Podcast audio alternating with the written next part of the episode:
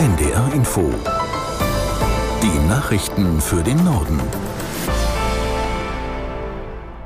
Um 9 Uhr mit Michael Hafke. Die Zahl der antisemitischen Vorfälle ist in Deutschland stark gestiegen. Die Recherche- und Informationsstellen Antisemitismus, kurz RIAS, haben seit Anfang Oktober fast 1000 entsprechende Taten gezählt. Aus der NDR Nachrichtenredaktion Petra Mittermeier. 29 judenfeindliche Vorfälle täglich in den vergangenen Wochen im Vergleich zu sieben Taten am Tag im Jahr 2022. Und zum ersten Mal mehr islamistisch oder linksgeprägter Antisemitismus als von Rechten. Das sind die Eckpunkte der aktuellen Auswertung. Rias Geschäftsführer Steinitz spricht davon, dass Antisemitismus in allen relevanten gesellschaftlichen Bereichen verankert ist. Außerdem gibt es demnach kaum Räume, in denen es nicht zu entsprechenden Vorfällen kommen kann. Laut Rias gab es mehrere Taten im direkten Wohnumfeld, aber auch an Hochschulen, am Arbeitsplatz oder in der Nachbarschaft. Das Bundeskriminalamt hat seit dem Wiederaufflammen des Nahostkonflikts sogar rund 3300 Straftaten mit Bezug auf den Krieg zwischen Israel und der Hamas gezählt. Dabei geht es nicht nur um Antisemitismus, sondern auch um Sachbeschädigungen, Volksverhetzungen und Widerstandsdelikte. Bundeskanzler Scholz will sich heute im Bundestag zu den Folgen des Verfassungsgerichtsurteils für die Politik seiner Koalition äußern. Seine Regierungserklärung ist auf 25 Minuten angesetzt. Danach ist eine zweistündige Aussprache angesetzt.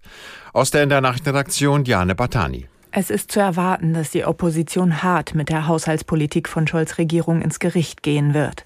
Das Bundesverfassungsgericht hatte Teile des Bundeshaushalts 2023 für verfassungswidrig erklärt. Gestern hatte das Bundeskabinett einen Nachtragshaushalt verabschiedet, der die Finanzplanung für das laufende Jahr nachträglich auf eine grundgesetzkonforme Grundlage stellen soll. Über diesen Entwurf soll der Bundestag erstmals am Freitag beraten. Die Opposition rief Scholz auf, seine Regierungserklärung für einen Kurswechsel zu nutzen. Der Bundeskanzler müsse eine grundlegende Wende seiner Politik ankündigen, forderte Unionsfraktionschef Merz.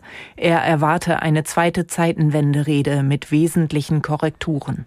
Weitere Geiseln der Terrororganisation Hamas im Gazastreifen sind frei. Elf Verschleppte sind gestern Abend an das Rote Kreuz übergeben worden. Unter ihnen sind auch zwei deutsche Teenager. Das hat Bundesaußenministerin Baerbock mitgeteilt. Im Gegenzug durften 33 palästinensische Häftlinge die israelische Haft verlassen. Möglicherweise lässt die Hamas heute weitere Geiseln frei. Israel hat Medienberichten zufolge eine neue Liste mit zehn Namen erhalten. Zuvor hatten sich beide Seiten unter Vermittlung Katars darauf geeinigt, die Feuerpause im Gazastreifen zu verlängern. Sie soll jetzt zunächst bis Donnerstagmorgen gehen. Vor dem Hintergrund des Tarifstreits im öffentlichen Dienst werden heute bundesweit Bildungseinrichtungen bestreikt. Die Gewerkschaft Erziehung und Wissenschaft hat Lehrkräfte, Erzieher, Sozialarbeiterinnen und Hochschullehrende aufgerufen, die Arbeit niederzulegen.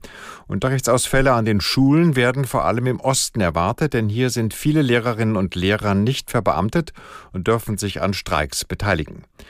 In den Kitas fehlt heute voraussichtlich überall Personal. In einigen Städten sind auch Demonstrationen geplant, in Norddeutschland, in Hamburg und Schwerin.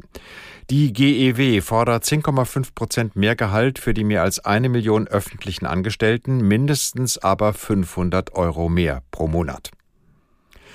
Im kommenden Jahr sollen Studierende ein vergünstigtes Deutschlandticket bekommen können. Für 29,40 Euro können sie dann den Nah- und Regionalverkehr in ganz Deutschland nutzen. Darauf haben sich Bund und Länder geeinigt. Philipp Rost aus Berlin zum genauen Start des Angebots. Das Ticket soll schon zum nächsten Sommersemester an den Start gehen. Das zumindest verspricht NRW-Verkehrsminister Oliver Krischer, der auch Vorsitzender der Verkehrsministerkonferenz der Länder ist. Voraussetzung ist allerdings, dass die allgemeinen Studierendenausschüsse jetzt Verträge mit den Verkehrsunternehmen schließen.